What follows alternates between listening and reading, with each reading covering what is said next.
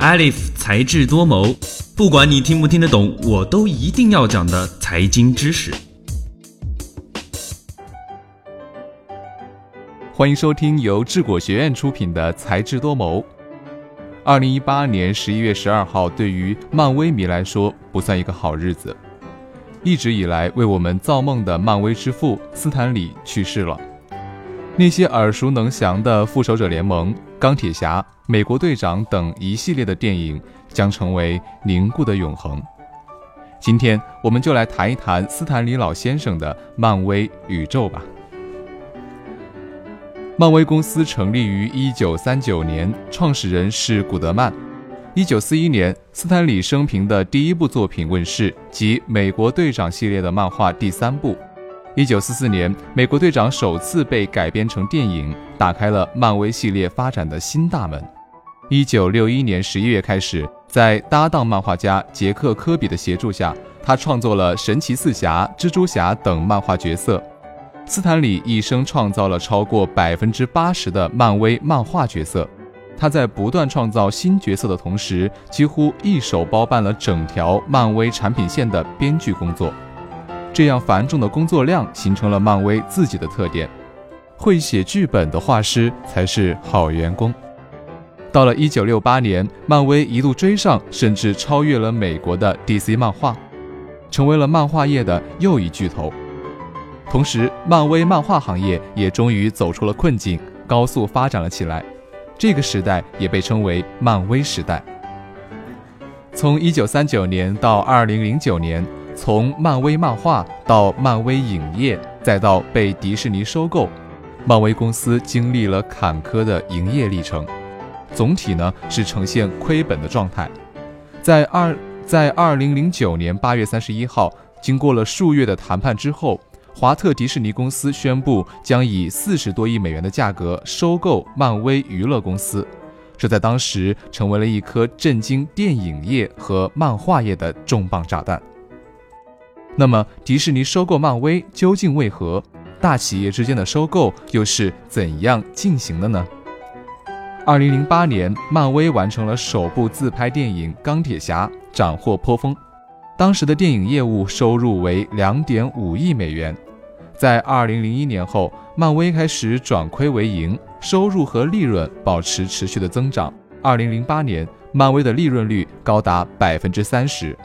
但是与此同时，迪士尼仍然受到未见底的全球金融危机和低迷的美国宏观经济的影响，公司遭遇到了发展的瓶颈，业绩下滑，增长乏力。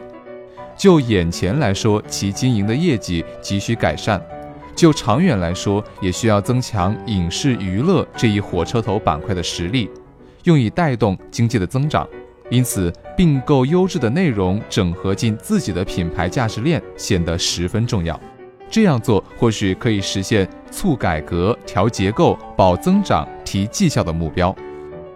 漫威公司的五千个知名漫画形象和故事资源，对迪士尼有着非常大的吸引力。如果说这些内容资源在漫威公司的商业价值链当中能够创造出一倍的价值，那么被引到迪士尼公司的商业平台当中，则可能创造出十倍甚至是更高的价值。正因如此，迪士尼才舍得花四十亿美元，把这家年收入仅有六点七亿、年利润却高达两亿的公司收入囊中。收购一般是指一个公司通过产权交易取得其他公司一定程度的控制权，以实现一定经济目标的经济行为。透过取得控制性股权而成为一个公司的大股东。商业收购意指一个公司买断另一个公司，其结果没有形成一个新的公司。股票收购可以通过兼并或者是标购来实现。兼并的特点是与目标企业管理者直接谈判，或者是以交换股票的方式进行购买。目标企业董事会的认可通常发生在兼并出价获得目标企业所有者认同之前。使用标购方式购买股票的出价直接面向目标企业所有者。在迪士尼收购漫威的行为当中，只是将其收为一个子公司，没有改变迪士尼本身的商业性质和商业模式。漫威和迪士尼是名副其实的双赢模式，收购漫威，一改其品牌充满粉红色的甜腻形象，将男孩粉丝也拉入旗下，而且票房也上涨了许多，还开发了玩具和主题公园等周边经营。漫威也好处多多，通过大金主迪士尼，需要强大特效做支持的超级英雄片才能够持续拍下去。像《复仇者联盟》这种烧钱的超级英雄电影才能够得以呈现在大屏幕上。此外，迪士尼在跨平台的整合营销方面也做得非常好。今年的迪士尼把福克斯也收入囊中，《X 战警》也成功回归到了漫威系列。持续收听才智多谋，获得更多实时资讯的解读。想要获得本期节目的文字版，欢迎关注智果学院的微信公众号。回复关键词“收购”就能够获得相应的文章推送了。